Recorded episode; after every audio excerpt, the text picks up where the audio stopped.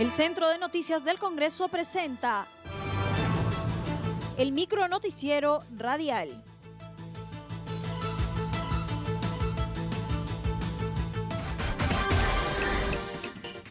¿Cómo están? Los saluda Claudia Chiroque. Hoy es lunes 3 de agosto y estas son las principales noticias del Congreso de la República.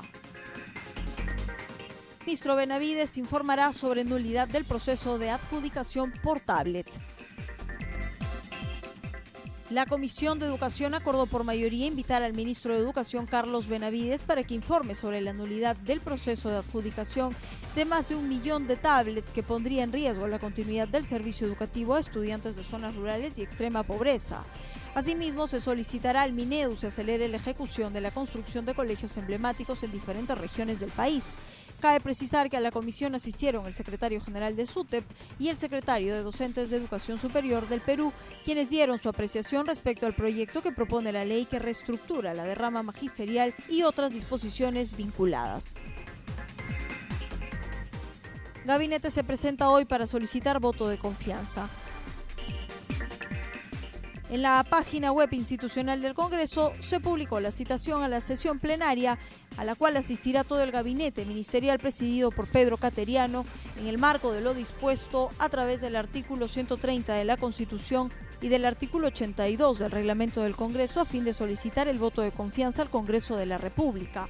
La sesión plenaria está convocada para las 8.30 horas. Congresistas de diversas bancadas expectantes por exposición de políticas y principales medidas de gestión de gabinete cateriano. El gabinete ministerial presidido por Pedro Cateriano solicitará el voto de confianza al Parlamento Nacional. En esa línea, el congresista Eduard Zárate, presidente de la Comisión de Comercio Exterior, sostuvo que para reactivar el sector turismo debe convocar a los actores involucrados en el sector para coordinar esfuerzos y reactivar la economía. Entonces, lo que tenemos que hacer es un sinceramiento, decir, queremos reactivar la economía, ok, correcto, juntémonos, reunámonos con los que conocen, con los que saben. Como por ejemplo el representante de Canatur, por ejemplo, se nos ocurre, es el que mejor puede conocer porque convocando a sus actores, decirle al gobierno, una cosa es en escritorio y otra cosa es en el campo. Vayamos viendo nuestras alternativas para que nosotros podamos ser y tener este beneficio de acceder a un crédito que va a reactivar mi economía y te lo puedo fundamentar bajo estas circunstancias, bajo estas situaciones y bajo estos protocolos. Por su parte, el congresista José Núñez, vicepresidente de la Comisión de Economía, sostuvo que para reactivar la economía debe existir un compromiso del Estado en la ejecución de todas las obras públicas.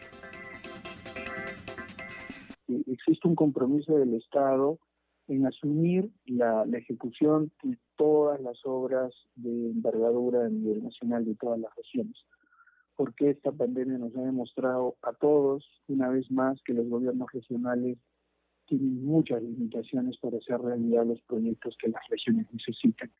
Y este, yo espero, en verdad, que esto se haga.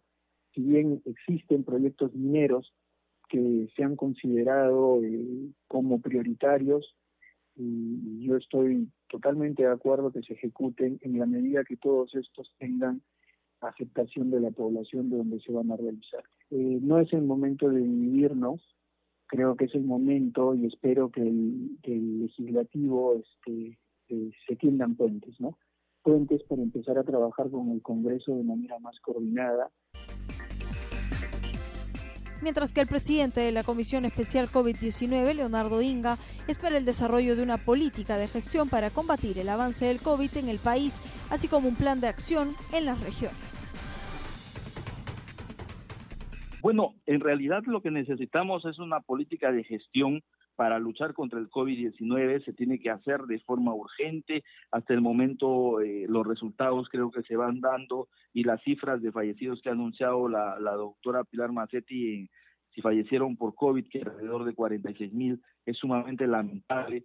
Un plan de acción bastante detallado en las regiones donde que si se va a intervenir, no se va a intervenir, cuál va a ser las acciones, porque confiarse de los gobiernos regionales como lo han venido haciendo hasta ahora creo que no ha dado éxito y se tiene que hacer los ajustes necesarios. De igual forma, se ha hablado el presidente sobre la unificación de salud con, con el CIS, eso también eh, no se ha desarrollado y con ello ir mirando hacia el futuro la reestructuración de nuestro sistema de salud en virtud que también necesitamos una red nacional de hospitales de mediana y alta complejidad para poder atender a estos pacientes y no como ahora que lo vienen haciendo a través de las regiones y que solo deberían quedar en manos de las regiones la primera línea que son los vendrían a ser los establecimientos de salud tipo 1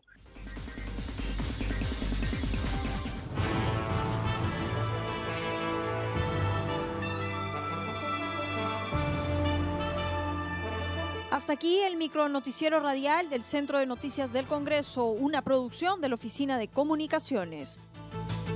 Los invitamos a visitar nuestras redes sociales y sitio web www.congreso.gov.pe.